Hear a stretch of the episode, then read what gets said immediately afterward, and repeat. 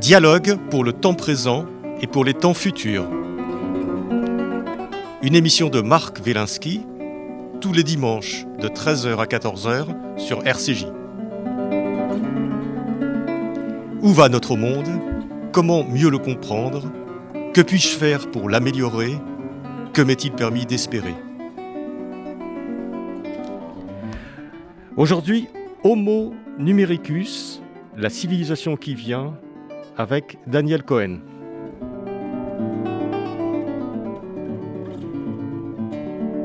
Daniel Cohen, bonjour. Bonjour. Euh, Daniel Cohen, vous êtes économiste, professeur à l'École normale supérieure, euh, membre fondateur et président euh, de l'École d'économie de Paris. avec Homo numericus, votre dernier ouvrage, La civilisation qui vient, qui est paru chez Albin Michel il y a quelques semaines, vous analysez en profondeur la révolution numérique qui a révolutionné nos vies depuis une génération maintenant.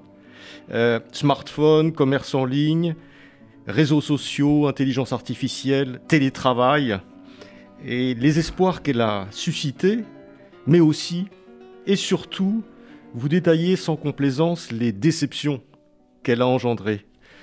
Toutes ces nouvelles technologies, dites-vous, loin d'enrichir la vie sociale, l'ont appauvrie et ont même créé une nouvelle solitude sociale. Comment se fait-il, euh, Daniel Cohen, comment se fait-il que la révolution numérique, qui était conçue au départ pour stimuler, développer, améliorer la communication, ait finalement abouti à l'effet inverse? Voilà, c'est la, la grande question. Et en fait, cette question en elle-même fait, fait partie du sujet. Il y, avait en effet, comme vous l'avez rappelé euh, très, très, justement, il y avait une attente incroyable. Moi, je, moi-même, je, dois dire, au début d'Internet, dans les années 90, euh, quand on voyait que c'était en train de, prendre son, essor avec les mails, et puis après, bien entendu, il y a eu euh, Google.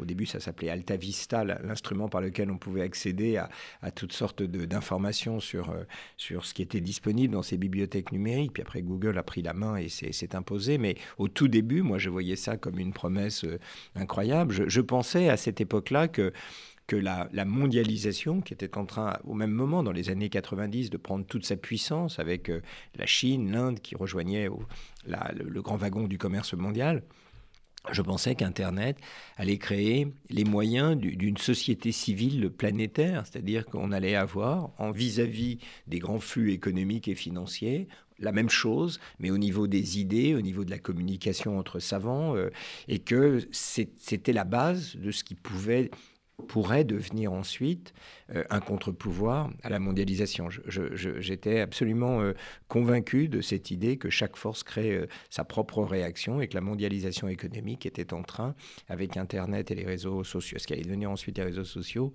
de créer un contre-pouvoir. Et donc, le fait qu'aujourd'hui on en soit en effet à se poser cette question, qu'est-ce qui n'a pas marché, c'est en fait le, point de, départ de, de, mon livre, parce que c'est évident, on va dire en premier ordre d'approximation, on va rentrer après dans, dans les détails, mais c'est évident que ça n'a pas du tout fonctionné comme on pensait. On n'a pas eu une intelligence collective sur le modèle des, des Wikipédia du, du, départ, mais on a un monde de post-vérité, on a un monde de fake news.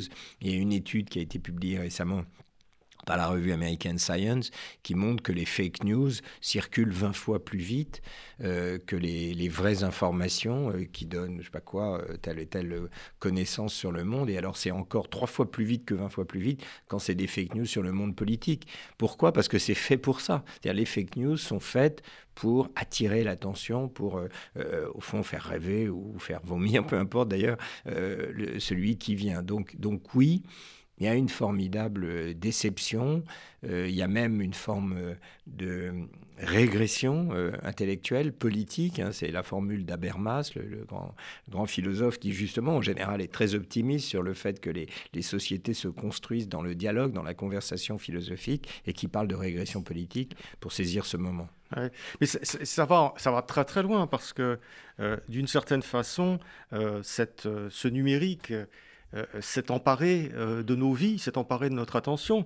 Euh, vous, dites, vous dites par exemple que on atteint des chiffres incroyables où les adolescents passent 40% de leur vie éveillée devant, devant un, écran. C'est véritablement ce qu'on appelle une aliénation. C'est euh, une addiction, en tout cas, euh, très, très, très patente. Hein. Les, adolescents euh, sont toute la journée où ils ne sont pas... Les adolescents ou les, ou les, adultes. Ou les adultes, mais là vous, vous parliez, vous parliez des adolescents, parce que d'une certaine manière, c'est effectivement ce qu'il y a de plus, plus sensible dans notre société, c'est-à-dire une génération qui aura été éduquée à, à, passer son temps à scroller, comme on dit, sur, sur son smartphone peut perdre de manière euh, irrémédiable, je ne dis pas ça pour faire le, vieux con, hein, mais je, vois ça comme une menace réelle, euh, euh, peut perdre le rapport à l'écrit, par exemple. On, parlait, d'ailleurs, à propos de la révolution numérique, on, parlait d'un nouveau Gutenberg, on parlait de, quelque chose de cette ampleur, hein, qui, on sait, dans le cas de, l'imprimerie, a évidemment accompagné des, tendances profondes de la société. L'humanisme occidental n'a pas attendu Gutenberg pour, pour décoller, mais, mais ça a été un des instruments par lequel notre notre humanisme européen s'est développé, ça a donné euh, clairement lieu presque mécaniquement au protestantisme qui a au fond plaider pour ne pas avoir à passer par, l'Église pour euh, euh, entretenir un rapport direct euh, au livre. Ce sont des choses d'une ampleur systémique considérable dont on parle ici. Et, avec les réseaux sociaux, avec le smartphone, avec cette addiction au numérique, il est possible qu'on sorte de cette civilisation de, de l'écrit. Il y a un, un auteur qui s'appelle Caselli qui a écrit un livre et dans lequel il explique quand un auteur publie un livre ici, et qu'un lecteur euh, l'achète, il y a un contrat implicite entre les deux. Il dit ça de manière euh, drôle et, et, imagée. Il dit le contrat, euh, c'est que l'auteur laisse le lecteur faire ce qu'il veut en termes d'interprétation du livre. Le lecteur n'est pas sur l'épaule, l'auteur n'est pas sur l'épaule du lecteur pour dire non, non, c'est pas ça que j'ai voulu dire, etc. Il le laisse se débrouiller et en tirer ce qu'il veut. Mais inversement, le contrat du lecteur à l'égard de l'auteur, c'est qu'il va consacrer les 3-4 heures qui sont nécessaires pour lire le livre. Voilà le contrat. Je te laisse faire de mon livre ce que tu veux, mais tu le lis. Voilà, c'est ça le. Tu fais l'effort d'entrer dans mon. Je, tu rentres dans, mon, livre, voilà, c'est tout ce que je te demande, tu le lis. Voilà. Et tu en fais ce que tu veux. Voilà le contrat moral, intellectuel qui nous forge dans notre individualité euh, euh, d'humaniste en réalité, euh, où on va pouvoir développer une pensée en s'appuyant sur la pensée des autres. C'est plus possible là sur, euh, sur les réseaux sociaux. Sur les réseaux sociaux, le temps d'attention est très très court. Moi, ce que je comprends euh, du succès de TikTok par rapport à Facebook, c'est que Facebook présentait des vidéos, on n'est pas du tout dans le monde de l'écrit, qui peuvent durer 3, 4, 5 minutes. C'est très très long dans l'univers de quelqu'un qui est sur son, sur son smartphone. Et TikTok a réduit comme Twitter, hein. c'est la même c'est la même révolution, entre guillemets, euh, du côté de l'image, a réduit les vidéos, je ne sais même, même, pas à combien, mais à une minute. C'est très très court. Voilà, c'est fait pour qu'on regarde et on peut tout de suite passer à autre chose. donc le temps de concentration, hein, c'est ce que Bruno Patino avait écrit, avait appelé la civilisation Qui est du poisson rouge. la semaine dernière. Voilà, bon, voilà, sa formule est vraiment formidable. C'est euh, se, réduit. Alors il donne des chiffres euh, qui montrent que le temps d'attention se, se, réduit. Donc on est dans quelque chose, vous avez raison de, de, de parler d'addiction, de, on est dans, quelque chose qui, sollicite euh, l'esprit humain d'une manière très différente de celle qu'on a eu l'habitude, en réalité, progressivement d'utiliser. Donc oui, parce qu'on a l'impression, euh, en, vous lisant, euh, Daniel Cohen, donc, hein, je rappelle votre livre qui s'appelle Homo numericus, la, civilisation qui vient, alors qui est, qui est un panorama vraiment complet assez court mais complet euh, de toutes les conséquences euh, du numérique sur la vie sociale, politique euh, et, autres. Donc c'est une très beau panorama et, assez, et assez déroutant d'ailleurs du monde dans lequel nous sommes plongés, mais on a l'impression que ça va encore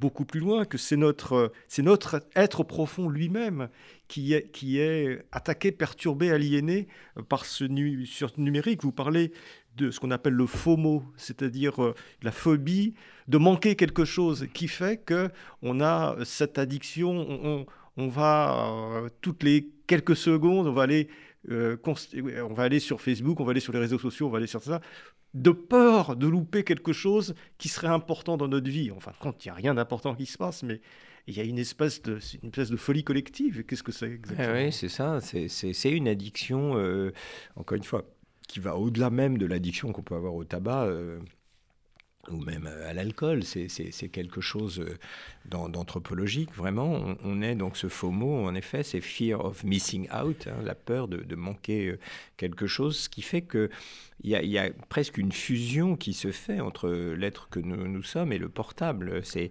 les, les, savants un peu fous euh, sont en train d'explorer, en réalité sont en train de réussir à créer une fusion entre le, silicone et le biologique. Et on peut planter des, des implants dans le cerveau de quelqu'un et avec cela, euh, on, a, on a montré que, enfin, on a réussi à faire qu'un tétraplégique puisse euh, actionner un exosquelette qui lui permet de se, se déplacer. Donc ça, c'est le progrès humain dans ce qu'il a de plus beau. C'est la face lumineuse. C'est la face lumineuse. il y a d'autres phases lumineuses. On, on, défile toutes les choses horribles, mais bien sûr, il y a des choses très intéressantes qui se passent. Mais, mais pour commencer par cette face, euh, face sombre, donc on a, grâce à ces implants la possibilité d'actionner des machines par l'effort de la pensée.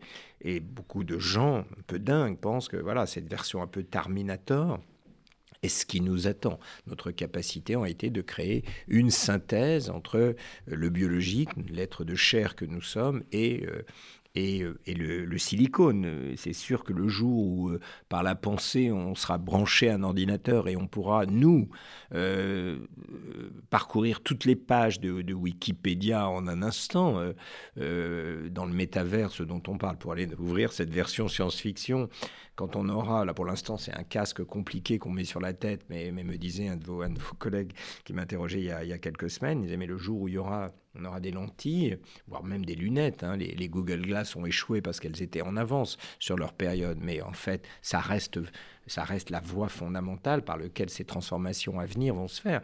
Mais quand vous aurez des lunettes qui, d'une certaine manière, vous permettront, comme ça, sans que personne ne le voit, de changer de monde, de, de, vivre dans, dans, dans, quatre dimensions, on sera dans, dans quelque chose d'extravagant. Mais avant même d'arriver à ces frontières-là, aujourd'hui, cette synthèse entre le silicone et le biologique, il est réalisé parce que ce smartphone qui, qui n'a été euh, commercialisé qu'en 2007, c'est un truc de dingue, ça, ça, fait, ça fait à peine 15 ans, c'est tout c'est rien. C'est 2007. De notre génération, on raisonne les années 70, 80, 90. Là, c'est 2007. C'est dans le 21e siècle. c'est à peine une génération. Même rien. C'est rien. C'est la génération de ma fille, euh, qui, avait déjà 10 ans quand, quand ce truc est, né. Euh, et, et, on, est tous, je suppose, vous comme moi, euh, quand le, smartphone est cassé, il y, a quelque chose qui ressemble à une anxiété. Et moi, en ce qui me concerne, j'ai refusé euh, le, portable très longtemps. Je, ne supportais pas cette idée qu'on puisse m'appeler quand on veut, que je, sois comme ça. Oui, mais alors refuser le euh, portable, c'est se mettre un peu hors du monde. C'est sortir du monde, donc je suis obligé d'y ah, renoncer. c'est juste une option. C'est impossible, c'est pas une option, on peut pas. Non, mais on peut tenir un an, deux ans, trois ans. J'ai tenu vraiment longtemps, passer par le, portable de ma femme pour m'appeler. Les gens trouvaient que j'étais dingue. Et puis à un moment, c'est quand, quand, on a pu accéder à ces mails sur le portable et que les gens attendent une réponse, on, on peut plus. Ça devient une servitude symétrique de ne pas avoir le portable parce qu'il faut être derrière son, son écran ou son téléphone. Donc, euh, donc on a tous fait l'expérience d'une réticence pour certains, d'un enthousiasme pour les autres, mais qui nous amène tous au même point d'arrivée. Ce, lien ombilical, nouveau, euh, encore une fois, je crois qu'on peut dire anthropologique, entre euh, ce silicone qu'on a tous dans la poche ou dans son sac et, notre façon de sentir, d'aimer, de raisonner. Mais Daniel Cohen, est-ce que, est que nous ne sommes pas euh, encore à une période, euh, là j'extrapole un petit peu par rapport à votre livre, mmh.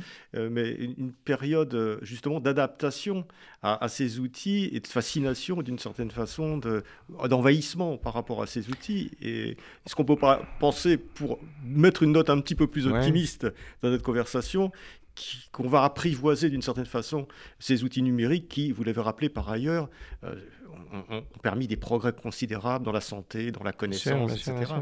Bien sûr, Non, je, je pense que euh, euh, on est au début d'une histoire euh, totalement nouvelle. la question de savoir comment on va le domestiquer, c'est, ça, fait, ça fait partie de, de ce dont je, je parle dans dans, le livre, et c'est plus compliqué. Euh, une parenthèse, euh, je, trouve toujours drôle, Lévi-Strauss disait « L'espèce humaine est la seule à s'être domestiquée elle-même ». C'est extraordinaire comme résumé. Claude Lévi-Strauss, Claude Lévi-Strauss, le grand anthropologue. L'espèce humaine est la seule à s'être domestiquée toute seule. C'est effectivement toute l'histoire humaine, parce que l'homme est un être social, etc. On le sait, on le sait tous, c'est de créer des codes de conduite au sein d'une vie en société qui organise les, les choses et qui nous contraint d'une manière ou d'une autre. Et là, pour l'instant, le numérique est en train de nous domestiquer, nous humains. Mais même jusqu'à jusqu'à notre sexualité, euh, bien sûr, qui, qui, est, euh, sûr. complètement bouleversée euh, par ces moyens sociaux. Hein. Vous parlez du just fuck. c'est ça. Donc, on, peut parler, on, peut parler, de ça. On peut parler de ça si vous voulez. C'est et puis après, avant de revenir sur la manière de le domestiquer, mais, mais, il est en train de nous domestiquer, c'est-à-dire on, fait tous maintenant l'expérience du fait que quand vous avez quelque chose à demander, vous voulez réserver un billet d'avion, vous voulez, je sais pas quoi réparer un truc qui est cassé, en fait, on est en train d'être discipliné à l'idée que vous n'aurez pas en face de vous des humains qui vont vous répondre bonjour, oui, ne vous inquiétez pas, voilà ce qu'il faut faire, on vous envoie un réparateur. Hein. Non, on est face à des algorithmes et il faut apprendre à vivre avec eux. C'est-à-dire qu'on peut taper dix fois machin, vous n'aurez pas un humain pour vous répondre, sauf à attendre une heure. Euh, à, se plaindre, etc. Mais euh, le monde dans lequel on est tous en train d'être disciplinés, c'est il y a des choses que vous ne pouvez plus faire comme avant. C'est plus possible, le service n'existe plus, il faut pour un compte en banque, il faut pour gérer telle et telle dimension administrative de votre vie, les papiers de sécurité sociale, les assurances, etc. Il, n'y a pas d'humain. Vous, vous, êtes, là, moi, je sais pas, j'ai eu un retour de truc d'impayé, je voulais appeler, il y avait un numéro, je voulais appeler la personne et je comprends pas, etc. Rien à faire, ça répond pas. Et on, rentre dans le site, machin, il faut donner vous êtes obligé de revenir dans le site jusqu'à ce que... Et puis là, on rentre, on attend, et puis il y a une intelligence artificielle qui vous répond. Que puis-je faire pour vous? C'est très bien que c'est pas un humain. Je ne comprends pas pourquoi on me demande 90 euros alors que j'ai payé. Quel est votre numéro? Puis c'est il n'y a pas euh, allô, regardez mon numéro de compte, vous allez voir que je vous ai payé il y a six mois. Je sais pas. Bon, donc on est en train d'être domestiqué à ça. Et c'est pas juste gênant parce que c'est de l'administration et après tout, quand on sera tous bien dans la machine, ça se passera bien. Puis ça va devenir, pour le coup, de plus en plus simple. C'est-à-dire l'intelligence artificielle va vous reconnaître tout de suite, va bien reconnaître votre voix et vous aurez une conversation avec quelqu'un qui sera un algorithme et qui finira par être aussi efficace que dans le vieux monde. Oui, mais alors à ce moment-là, s'il devient aussi efficace qu'une personne humaine, voilà, À, la, limite, s'il comprend c'est la, la, promesse, c'est la promesse, c'est la promesse du, progrès technique, hein, de faire aussi bien que ce que c'est en train de remplacer. Le point, c'est qu'est-ce que c'est en train de remplacer?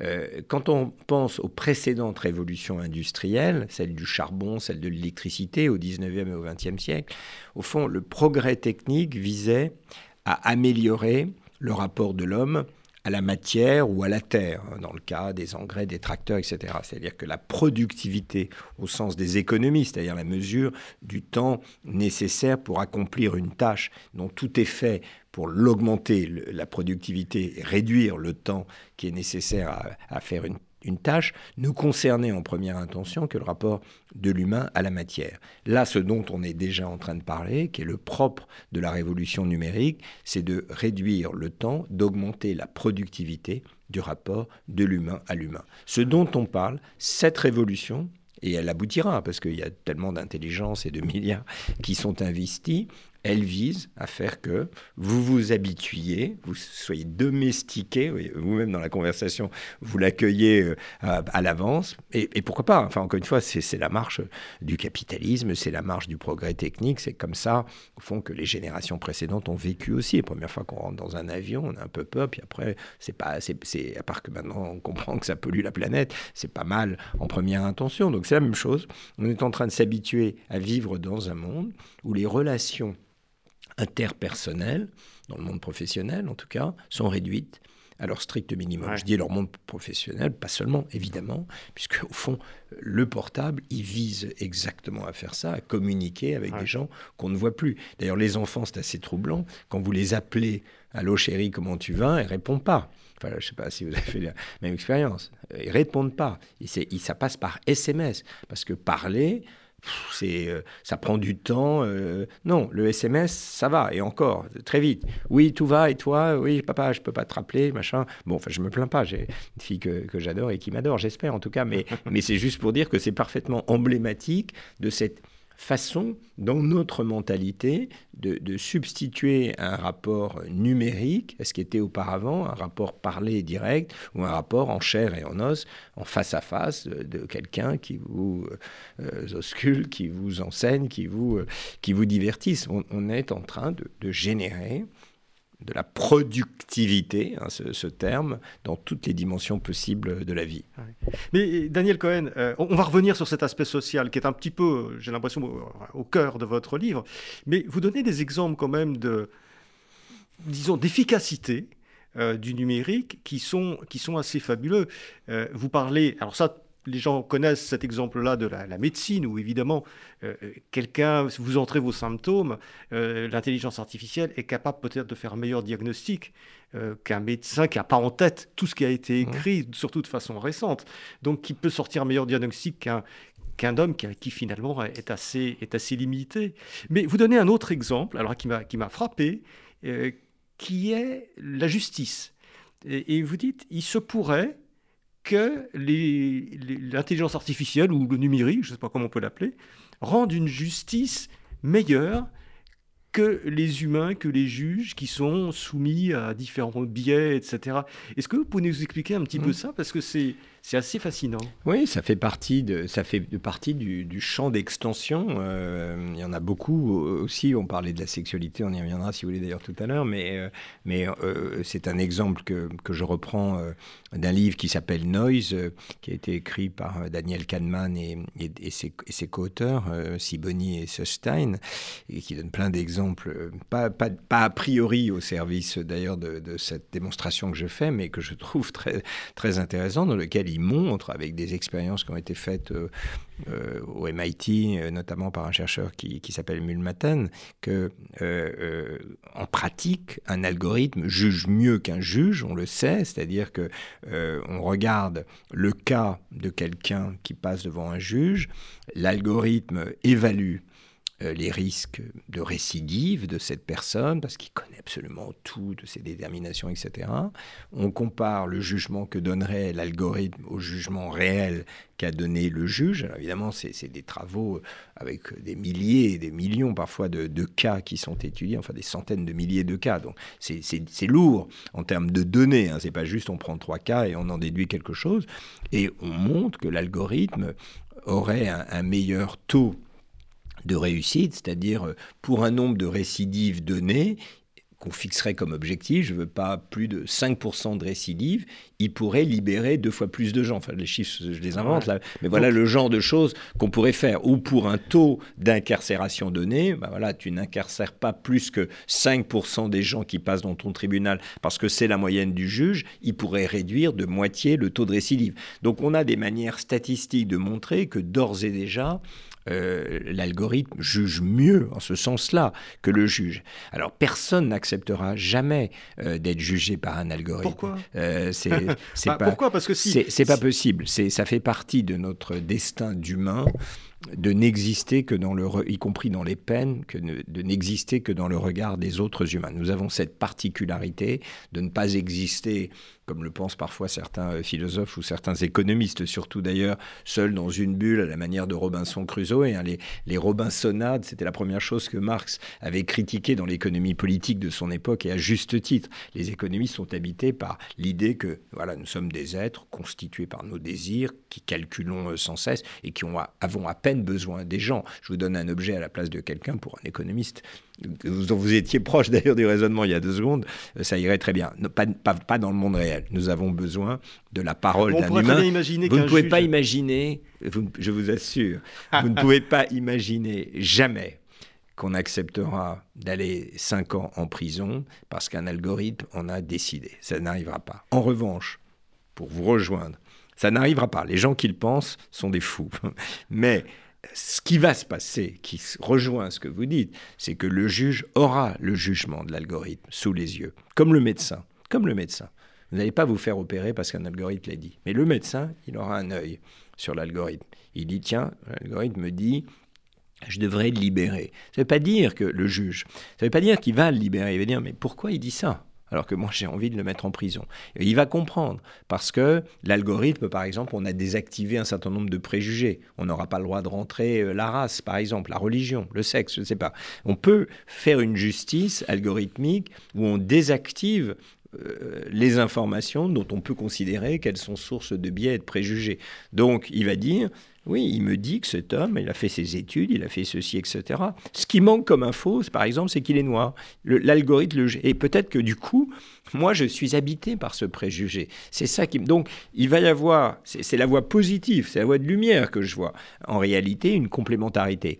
Dans des cas extrêmes, comme disposer de la vie de quelqu'un quand on le met en prison, ou de la vie de quelqu'un pour euh, le soigner, par exemple. Il y aura toujours, je pense. Mais il y a tous les cas intermédiaires où il n'y aura pas besoin de ça. Donc, exemple, euh, euh, une entreprise veut recruter quelqu'un et c'est déjà le cas en réalité maintenant, où une université a des places à la disposition. Il y a deux choix possibles. C'est de d'auditionner une vingtaine de personnes et d'en recruter un, parce qu'on ne peut pas en recruter plus de 20, donc euh, à la hache, comme ça, on a des critères euh, un peu, un peu, un peu approximatifs pour recruter 20 personnes et, les, et les écouter. Haute formule et algorithmique, la Terre entière peut candidater. Mais qui vous voulez? Un, Brésilien, euh, un Tanzanien, il n'y a aucun problème. À supposer qu'il n'y a pas d'obstacle de la langue. Et si c'est pour des francophones, euh, vas-y, un Sénégalais, un Algérien, ce que tu veux. Et, le nombre d'applications peut se chiffrer en millions. Et l'algorithme va sans aucun problème, y compris d'ailleurs en, en, visionnant les, vidéos du, candidat, de la candidate, en voyant donc sa complexion, parce qu'il y aura des reconnaissances faciales qui permettront de saisir, il en sélectionnera Autant vous voulez, vous en voulez 20, je vais vous donner 20 personnes à auditionner sur les 2 millions qui vont candidater. Ça, c'est une étape 1. Qui est contre ça? Dans les universités, ça se passe déjà comme ça. Euh, avec Parcoursup en France, euh, vous pouvez candidater à un tas de facs euh, et après, une espèce de, sélection, de classement qui est faite par les facs. Mais donc, chaque fac reçoit 50 000 candidats. aucune université ne peut mobiliser son personnel enseignant pour examiner 50 000 dossiers. Ça n'existe pas. Donc, en réalité, la vie algorithmique a commencé, c'est les algorithmes qui sélectionnent, dans le cadre des facs, je pense qu'ils sélectionnent euh, du premier au dernier. Mais bon, on peut toujours se garder dans les masters des choses un peu, un peu plus spécialisées. Voilà, il faut espérer un examen. Mais ça, c'est, déjà fait. Alors ensuite, l'étape d'après, pour aller dans la science-fiction, mais qui est elle aussi en train de, fonctionner déjà, c'est que il n'y aura pas vous ne, postulerez pas. Dans mon exemple, vous postulez. Hein, vous postulez, et puis d'où vous voulez, il y a une offre d'emploi à l'école normale supérieure, boum, allez-y, on prend tout le monde. Mais l'étape d'après, c'est que vous ne postulerez pas. L'étape d'après, c'est que, en fait, on viendra vous, serez on viendra vous chercher. Ouais, c'est ça. Vous serez sollicité. Donc, en fait, il y aura un marché du travail qui, à terme, vous rendra relativement passif. Vous mettrez une vidéo de vous avec un CV, vous expliquerez, voilà, je sais faire ci, cela, voilà mes compétences. Euh, bonjour, je parle. Euh, il y aura peut-être des, figures obligées, vous lirez une poésie, je ne sais pas. Et, euh, et on viendra vous chercher. Mais la vie sera réglée de manière très efficace par des algorithmes qui viendront vous proposer des jobs. Ça, ce que, ce que vous nous décrivez là, c'est pas c'est pas quelque chose d'effrayant. Ah bah, si ça... vous effraie pas, c'est bien. non, mais ça, ça, me, ça me il faut fait plaisir de trouver un client. Mais euh, je, moi, on peut imaginer que quelqu'un vienne me chercher d'un univers mais si euh, on vient pas, mais si on vient pas vous chercher, qu'est-ce ah, oui, d'accord. Ah ben oui, mais bien sûr. Si on vient vous ah, faire... si on vient pas me chercher, ah, ça veut dire que vous, ça fabrique des exclus. C'est ça que vous voulez dire. Euh, qu'est-ce comment vous réagissez? Évidemment, si on vient vous faire plein d'offres, il y a une offre au MIT, il y a une offre chez Google, c'est le rêve. Mais si on vient pas vous chercher, parce qu'il y a une faille dans votre CV, je ne sais pas laquelle, pendant six mois, pendant un an, vous avez disparu Là, des radars. rien cacher. Et on peut rien cacher. Donc en six mois, vous avez été au Tibet. Bon, encore, le Tibet, ça peut être valorisé, etc. Mais il y a un truc qui va pas. Vous avez été en prison pendant six mois. Il n'y a pas de rédemption possible dans ce monde. Ça fait partie. J'utilise une série télévision de télévision que, j'adore, euh, une série anglaise qui s'appelle Black Mirror. Ah. Et elle montre exactement ça. C'est-à-dire que les algorithmes vous surveillent, on sait tout de vous, vous êtes noté. C'est comme les étoiles Uber. Donc le monde dans lequel euh, vous vous réjouissez d'entrer, c'est un monde dans lequel vous aurez une, deux, trois, quatre, cinq étoiles à vie pour des raisons qui en partie vous échapperont. Vous échapperont.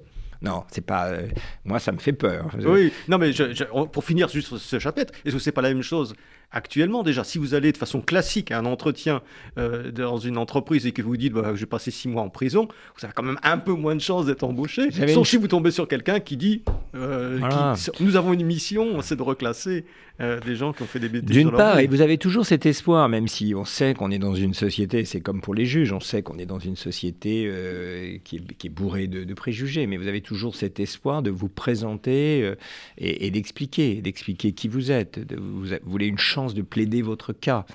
Vous l'aurez avec les algorithmes. Mais simplement, si le verdict est négatif, vous, pouvez, devenir fou.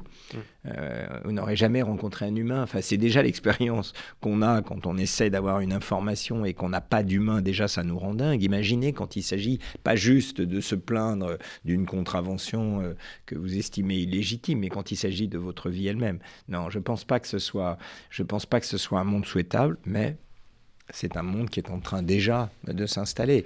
Et le risque que je vois en réalité, c'est si on fait le lien, là on est au bout de la dystopie hein, dans, ce que je vais dire maintenant, mais si vous faites le lien avec ce qu'on disait au début, à savoir une forme de, crétinisation de la vie intellectuelle par l'usage intensif des réseaux sociaux et, et, du portable, il y a un risque de quelque chose qui ressemblerait à une intelligence artificielle qui aurait, une intelligence algorithmique qui, aurait, qui serait dépositaire de l'intelligence, de la sagesse humaine, parce qu'elle saurait juger, euh, anticiper, prévoir, calculer, trouver la bonne personne pour le bon job, sur fond d'un abêtissement général de l'individu lui-même, puisque n'a plus de, n'a rien d'autre à faire que de se présenter au monde en, laissant les algorithmes décider. Donc euh, il y, a, y, a, quelque chose qui pourrait ressembler à, euh, euh, au fond, ce que disait déjà un sociologue qui s'appelle Daniel Bell, qui parlait du capitalisme industriel, euh, en disant qu'il est traversé par une contradiction fondamentale, qui est que dans l'ordre de la production, on attend des ouvriers, on attend des, travailleurs qui soient disciplinés, qui obéissent,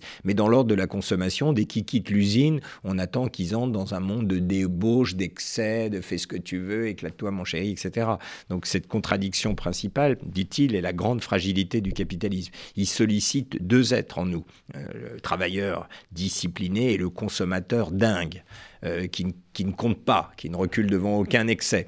Et, et c'est cette contradiction, je crois, qu'on retrouve dans le schéma qu'on est en train de décrire, mais poussé à l'extrême, qui est une intelligence globale et des individus abétis. Voilà. Euh, sauf quand ils sont eux-mêmes derrière leurs ordinateurs pour travailler, mais à ce moment-là, le protocole, comme dans le travail à la chaîne, les guide sur toutes les étapes qu'ils doivent faire. C'est très, très préoccupant. Voilà, on a été, on a été au bout de l'horreur, là, maintenant. Euh, mais euh, mais voilà les images dystopiques qui, surgissent. Mais je ne raconte pas des choses aberrantes en disant ça. Je dis juste si on pousse un peu le bouchon, un peu plus loin que ce qui existe déjà, comme dans cette série Black Mirror, qui est juste légèrement décalé par rapport à notre réalité, on peut voir un monde véritablement effrayant. Dans, les, dans justement les dystopies, enfin, quand on réfléchissait avant que les, les, les, auteurs de science-fiction euh, comme euh, Orwell, etc., parlaient du monde futur, il y avait une espèce d'état totalitaire. Euh, qui, qui voilà, formatait les individus et auquel il fallait se, conformer. là, il ne s'agit plus d'un État totalitaire. Les, États n'ont pas, pas la capacité de, de, fliquer les individus. C'est autre chose. Vous parliez d'une intelligence générale. Qu'est-ce que c'est finalement, selon vous, Daniel Cohen? Qu'est-ce qui est en train de nous, de nous formater, de nous aliéner, de nous, mais, discipliner comme Non, mais c'est la, la, logique euh, simple, euh, euh, habituelle, qui prévaut en économie. C'est n'est pas au service d'un projet totalitaire au sens politique de quelqu'un tout en haut, Big Brother, qui veut garder la main sur les humains à la Staline ou la Hitler, pas du tout, qui est donc à lui-même un projet pour lui-même et, et qu'il impose à la société. C'est la recherche absolue d'efficience On veut être efficient. commerciale euh, Efficience économique, euh, réduire le temps nécessaire à recruter quelqu'un, euh, améliorer l'appariement des gens. On n'a pas encore parlé de, de, Tinder, mais on peut le faire voilà, dans les relations amoureuses dont vous parliez au tout début. Grâce à Tinder, on améliore, on améliore les capacités de rencontre et la discussion qu'on vient d'avoir dans son ambivalence est tout à fait représentative de ce qui se joue sur Tinder. On peut dire, au fond, c'est bien de, pouvoir sortir du cadre étroit euh, de ces relations euh, sociales, de rencontrer des gens venus d'ailleurs. Donc, euh, et, tous ceux qui font un usage modéré, aristotélicien en quelque sorte, de Tinder, y trouvent leur compte. On peut rencontrer des gens imprévus et tomber véritablement amoureux d'eux ou d'elles sans, sans problème. Le risque, c'est quoi? Le risque qu'on voit à l'œuvre dans les les usages courants qui en sont faits, c'est que, en fait, l'instrument vous amène à, vouloir multiplier les rencontres. Cherchez pas juste l'âme sœur. En fait, vous voulez grâce à cet instrument, multiplier les rencontres et ça devient du travail à la chaîne. C'est-à-dire que l'instrument vous permet de passer d'une personne à une autre, à une autre, à une autre, à une autre. Et là, en réalité, on est dans une toute autre logique où le qualitatif laisse place au quantitatif et la personne que vous rencontrez n'est plus une personne. C'est un numéro dans une série.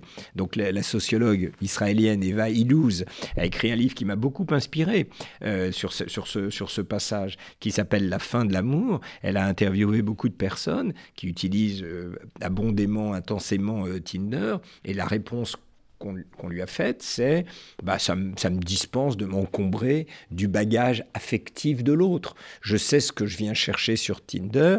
Alors dans le domaine industriel, on parle du juste à temps, aller toujours euh, au bon moment pour produire sa marchandise. Ici, c'est le just fuck qui se substitue, mais avec la même logique, au juste à temps, c'est-à-dire on rencontre quelqu'un, on tire un coup, puis on rentre, on rentre chez soi, et ça devient tout à fait autre chose que la promesse initiale.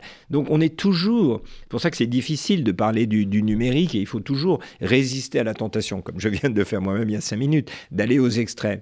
Il y a toujours, au fond, la question du départ, un, un déséquilibre entre l'intention qui est bonne, qui est intéressante, d'ouvrir, d'élargir le champ de la communication et de la rencontre, et ce qui se passe ensuite, qui est d'une toute autre nature, où en réalité, on fait comme le travail à la chaîne, c'est-à-dire qu'on est dans une multiplication, dans une autre logique, une logique du chiffre en réalité. Mais qu'est-ce qui pourrait tempérer ça? Est-ce que, finalement, euh, les excès euh, que vous décrivez euh, sont, irrémédiables? Est-ce qu'on est, on est, on est entraîné vers l'utilisation abusive en fait du numérique? Ou est-ce que quelque chose, à un moment donné, peut équilibrer et rendre la chose un peu plus humaine Alors, je, pense d'abord qu'il y a une illusion dont il faut se garder, c'est l'idée que une éthique personnelle, ascétique, permettrait d'échapper à, ça. Oui, il y aura toujours des, saints qui arriveront à vivre hors du monde euh, et qui, euh, au fond, trouveront pour eux-mêmes, dans une espèce de, nirvana intérieur, la, manière d'échapper à la, dictature de, ce monde numérique. Dictature, c'est un peu fort, mais en tout cas, voilà, la manière de, rester emprisonné dans ce, dans ce monde numérique. Moi, je pense que la réponse, si elle doit venir, elle, viendra comme on vient de le faire à l'instant, avec les, vient de le dire avec les médecins, avec les, avec les juges, elle ne viendra que des corps sociaux qui sauront euh, se réinventer grâce au numérique sans perdre leur âme, leur esprit euh, de corps, leur éthique professionnelle. En fait, ce que fait le numérique fondamentalement, c'est que et c'est là le cœur de sa, des pathologies du monde qu'on est en train de décrire, c'est qu'il attaque les institutions il fragilise toutes les institutions. Il fragilise euh, les partis politiques, il, fragilise les, médias et il, fragilise tous les corps professionnels, au fond, qui avaient réussi à constituer autant de corps intermédiaires qui pouvaient échapper à la logique du profit, du rendement, de la productivité. Je, donne dans, le livre cet, exemple de, de l'avion. Quand vous rentrez dans un avion, vous ne voulez pas croire que la sécurité que vous allez y trouver dépend de l'intérêt bien compris des compagnies aériennes.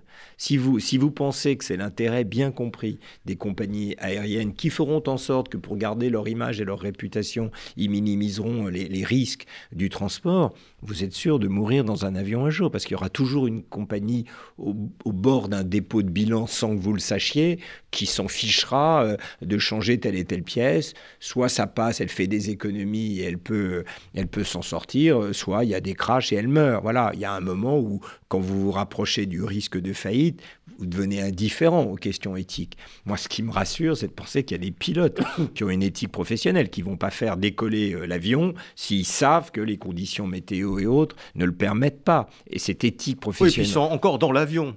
Donc ils sont concernés encore. Ouais, enfin, il y a toujours des dingues hein, dans tous les sens possibles. On s'en fout, oui, allez, très bien. Euh, euh, s'il suffit qu'il y ait une grosse prime, enfin, franchement, si on est juste dans un monde régi par l'intérêt, il y aura toujours des, pathologies qui, qui se produiront. Mais le pilote, je pense, ne le fera pas parce qu'il est habité par une éthique professionnelle. Il est dans un corps de pilote. Et s'il il, aura, il aura honte euh, dans son âme, dans sa chair, de mettre en péril ses passagers au motif que euh, il faut décoller et que sinon on va perdre autant de, dollars ou d'euros euh, en, faisant, en, retardant ce vol. Et donc, je pense que c'est ça au fond, le, cœur euh, des problèmes qu'on doit affronter maintenant. C'est que euh, ce capitalisme numérique, cette société numérique plus exactement, c'est un peu ce que j'essaye de, présenter euh, dans, le livre, hérite de deux traditions très différentes, mais, mais qui se conjuguent malheureusement sur ce point des institutions. Il y a une tradition libertaire, celle des années 60, tradition anti-système, qui survit dans les réseaux sociaux, dans le ton, dans la grammaire des réseaux sociaux, c'est anti-système. On attaque tout sur les réseaux sociaux. Il n'y a aucune parole légitime qui peut se faire valoir. Et c'est une, une, forme d'héritage de la contestation des années 60 qui dont je suis euh, l'héritier et, qui pour moi est, à l'origine de cette phase de lumière dont on parlait et qui fait que euh, la verticalité du monde ancien, euh, avec son mandarinat, son patriarcat dans les entreprises, ce rapport très vertical au pouvoir qui s'exerce sur les échelons les, les, plus bas de la société, tout cela a été dynamité dans les années 60 au nom d'un idéal, d'une société en horizontalité, où toute parole mérite d'être écoutée. On ne peut pas simplement écraser quelqu'un du poids de la suffisance sociale qui, résulte de la position que vous occupez. Donc ça, je trouve ça fort. Et les premiers pionniers de la révolution informatique, dans les années 70, sont les héritiers de ce monde. Ils ont voulu donner les moyens à la société, au fond, de, de s'exprimer par elle-même. Mais le problème, c'est que il y a après les années 60-70, les années 80. il y a la révolution libérale de Thatcher et Reagan. Et elle, en réalité, ce qu'elle entend de la protestation des années 60, c'est cette idée que les grands ensembles du passé ne peuvent pas tenir, ne peuvent plus tenir, ils sont contestés, c'est la source de contre-pouvoir. Et qu'est-ce qu'ils mettent à la place? Non pas un monde d'égalité euh, euh, rêvé naïvement, en partie utopiquement par les, par les 68 ans, ils mettent un monde de compétition générale. C'est-à-dire ce, que, ce qui s'installe dans les années 80-90 en remplacement des entreprises du passé, c'est de la sous-traitance, c'est euh, le travail aux pièces, et vous êtes payé avec des primes. C'est donc une montée en puissance de la société d'individus, qui est déjà en germe aussi, bien entendu, euh, simultanément dans les années 60. Et si vous prenez cette rencontre d'une protestation libertaire et d'une euh, révolution libérale, au fond, les perdants, ce sont les institutions. Les institutions, c'est-à-dire les syndicats, les partis politiques, même les universités sont soumis à une pression concurrentielle tout à fait nouvelle, inédite, euh, contradictoire presque avec l'esprit du, métier. Les médecins et, et, tous les corps sociaux sont soumis à une pression concurrentielle qui dissout les corps intermédiaires qui leur donnaient une force. une société, c'est pas, comme le pensait Madame Thatcher, un agrégat d'individus. Ce sont des personnes, c'est une société, elle est faite d'individus évidemment, mais qui se regroupent dans des corps sociaux, qui font que vous êtes habités par une éthique professionnelle, vous êtes habité par l'appartenance à un syndicat, à un parti politique avec, qui, structure votre, qui vous aide à structurer votre rapport au monde. Il n'y a plus ça, il n'y a plus de parti politique. mais il y en a d'autres. Alors vous le dites dans votre livre, c'est que maintenant le numérique génère d'autres corps, c'est-à-dire les gens qui sont d'accord avec vous sur une question. C'est-à-dire, euh, dynamite les, corps sociaux traditionnels, les syndicats, euh, les religions, les, entreprises elles-mêmes. Et de l'autre côté, les gens se regroupent sous une idée qui peut être plus ou moins farfelue, mais vous pouvez trouver, vous dites qu'on trouve facilement sur Internet un million de personnes qui pensent que le 11 septembre a été fomenté par la CIA. Voilà, exactement. exactement. Donc oui, mais c'est ça le, le point, c'est qu'à partir du moment où il n'y a plus euh, cette possibilité euh, de s'entendre sur des règles du jeu. Vous prenez la communauté des savants, euh, dans un séminaire, il y a une forme d'horizontalité. Alors, mes, collègues m'ont dit, tu étais trop optimiste dans cette description, mais bon, je pense quand même qu'elle est très intéressante. C'est dans un séminaire, le doctorant a un droit égal à son prof d'intervenir, de le contredire, de dire non, euh, désolé, vous dites ça, mais c'est pas vrai, regardez, il y a des faits. Et le prof, en général, sauf s'il est stupide, sera attentif à la parole de l'élève, parce qu'il sait que cet élève est son futur collègue, et un jour peut-être euh, euh, sera un grand, un grand savant. Donc on est attentif à la parole, mais il y a des règles. Vous ne pouvez pas dire euh, non, euh, tu pues, au revoir. il faut dire non, tu dis que l'enzyme X fait ça, mais on sait que. Et puis, donc il y a, il y a en réalité, au-delà du langage qu'on parle, un métalangage. C'est-à-dire, on, se fait confiance sur des protocoles de manifestation de la vérité. C'est ça qui disparaît complètement. Donc l'exemple que vous donnez, en effet, pour moi, c'est une manière de comprendre les pathologies qui viennent sur le net. C'est que quand vous allez sur le net, vous ne cherchez pas une vérité, vous ne cherchez pas des informations, vous ne vous entendez pas sur la manière de tenir une, une conversation philosophique avec un critère de vérité. Non, vous cherchez des idées qui vous conviennent. En fait, c'est une société. L'information est devenue un bien de consommation. Donc, comme vous le disiez, si vous pensez que ce que vous voudrez, que la guerre en Ukraine a été voulue par des géants pétroliers pour s'enrichir et qu'en réalité tout ça c'est du, du big business, euh, vous tapez sur le net, vous allez trouver un, million de personnes qui pensent comme vous et qui seront soudées par la croyance dans cette idée fantasque, qu'au fond d'eux, ils savent fausse, mais qui justement, pour ne pas qu'elle soit sans doute fausse, donc ils sont pas si sûrs que ça, mais pour chasser la contradiction, ils vont se souder dans, un excès, dans une surenchère dans l'adhésion à cette idée dingue. Et c'est pour ça que ce n'est pas des communautés intellectuelles, c'est des communautés de croyants. En réalité, euh, ça fonctionne comme des sectes. La manière dont par soi, seule la société numérique fait société. Et je, pense que si on regarde ces sources euh, libertaires et libérales, chacune a ses, tenants et ses aboutissants et, ses propagandistes, évidemment, mais euh, le point aveugle où elles s'entendent silencieusement, euh, à leur insu peut-être d'une certaine manière, c'est d'affaiblir les institutions qui régulaient le monde social. Les entreprises n'existent quasiment plus. Il y en a bien entendu, mais le, rêve de l'entreprise... Oui, vous expliquez bien ça, que les entreprises, avant, quand on rentrait dans une entreprise, bon, bah, tout le monde appartenait à l'entreprise. Euh, les, gens qui s'occupaient de la cuisine, les gens qui s'occupaient du ménage, les gens qui s'occupaient de, de, la comptabilité et tout ça. Bien sûr. Là, maintenant, tout a été sous-traité, tout, est explosé. Donc vous avez éclaté des petites communautés de gens qui font un peu la même chose, qui, sont, qui, se retrouvent entre, entre eux. Alors, eux parlez de l'entre-soi. Exactement. Eux accomplissent la promesse de mai 68 en réalité, c'est-à-dire un monde d'horizontalité. C'est-à-dire que vous rentrez dans n'importe quelle entreprise, maintenant tout le monde se tutoie. Parce qu'en effet, on est euh, sur un plan d'égalité avec des gens qui vous ressemblent. Mais il n'y a plus d'hétérogénéité sociale. Et ceux qui sont pas à votre niveau social, ils sont sous-traitants. Donc il n'y a plus, il y a plus, de, contact avec il y a plus de verticalité, mais il n'y a plus de contact. et c'est pour ça que le mal du monde dans lequel on est aujourd'hui, c'est ce que Durkheim avait caractérisé il y a longtemps comme une des causes euh, principales à ses yeux du suicide, c'est l'anomie sociale, c'est-à-dire le fait qu'on est à la fois dans une forme de solitude sociale à l'égard d'autrui et en même temps anomie, on ne comprend plus les lois. En fait, on n'arrive plus à comprendre sa place dans la société. Je pense que la société numérique qui est censée résoudre ce problème, en fait, l'aggrave. Est-ce que, euh, euh, Daniel Cohen, vous parlez beaucoup de la, des fake news et vous parlez de, euh, de, l'influence qu'ils peuvent avoir sur, sur notre vie politique. moi, j'ai une question à vous poser. Est-ce que vous pensez qu'on pourra sauver la démocratie? Et d'ailleurs, faut-il le faire?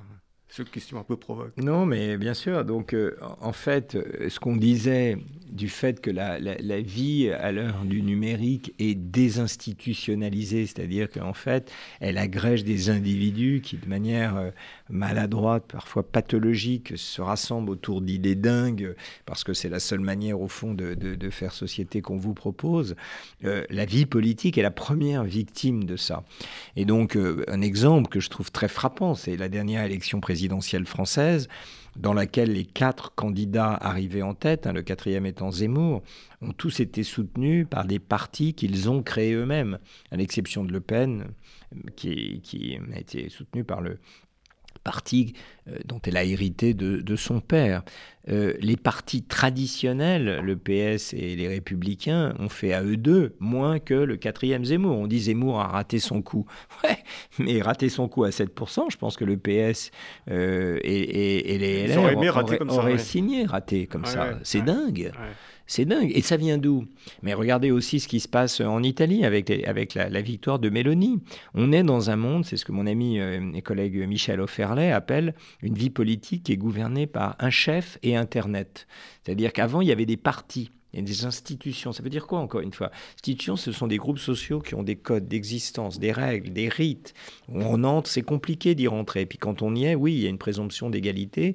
Et il y a, il y a, au fond, dans ces partis, la recherche d'agréger des corps sociaux différents. Vous prenez la gauche, euh, historiquement, ça n'est pas un ensemble, la gauche et la droite, c'est pas des ensembles homogènes, on n'est pas de gauche ou de droite, c'est euh, des alliances, il y a des ouvriers, il y a des instituteurs à gauche, à droite, il y a des paysans, il y a des bourgeois, tout ça fait un ensemble qui, fabrique un monde cohérent. Le but étant d'arriver à, à 51% dans une démocratie. Donc agréger autour d'un projet commun 51%, c'est très compliqué. Ça veut dire une, faire des compromis. Bon, ça veut dire faire vivre la démocratie. Et quand vous arrivez à 51, celui qui a perdu, il a 49, il peut se dire qu'il va gagner au coup d'après. Ça vivifie. Maintenant, on n'est pas là-dedans. On est dans un monde où euh, vous vous agrégez autour d'une figure qui surgit, Zemmour, Mélanie. Voilà, Mélanie, c'est Zemmour qui a réussi en réalité. Il aurait pu, si je sais pas quoi, euh, Madame Le Pen comme son ami Salvini avait été compromis dans l'exercice du pouvoir. Salvini a perdu vis-à-vis de Meloni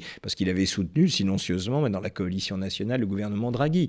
Donc, euh, hop, elle a pris sa place parce que dans, cette culture moderne, il faut être anti-système pour gagner. Dès que vous donnez l'impression de faire des compromis, vous perdez tout. Il faut une forme de radicalité. Même Macron, à sa manière, qui est un centriste euh, profondément, il est dans une forme de radicalité. Il est l'incarnation de cette capacité donnée à une personne des gens. Mais maintenant, on prend le pouvoir avec 25% et on laisse les instituer. Et c'est très difficile de sortir du socle de ces 25%, ce qui veut dire que les 75 autres pourcents sont, sont malheureux. Et, certains pensent qu'ils ne prendront jamais le pouvoir.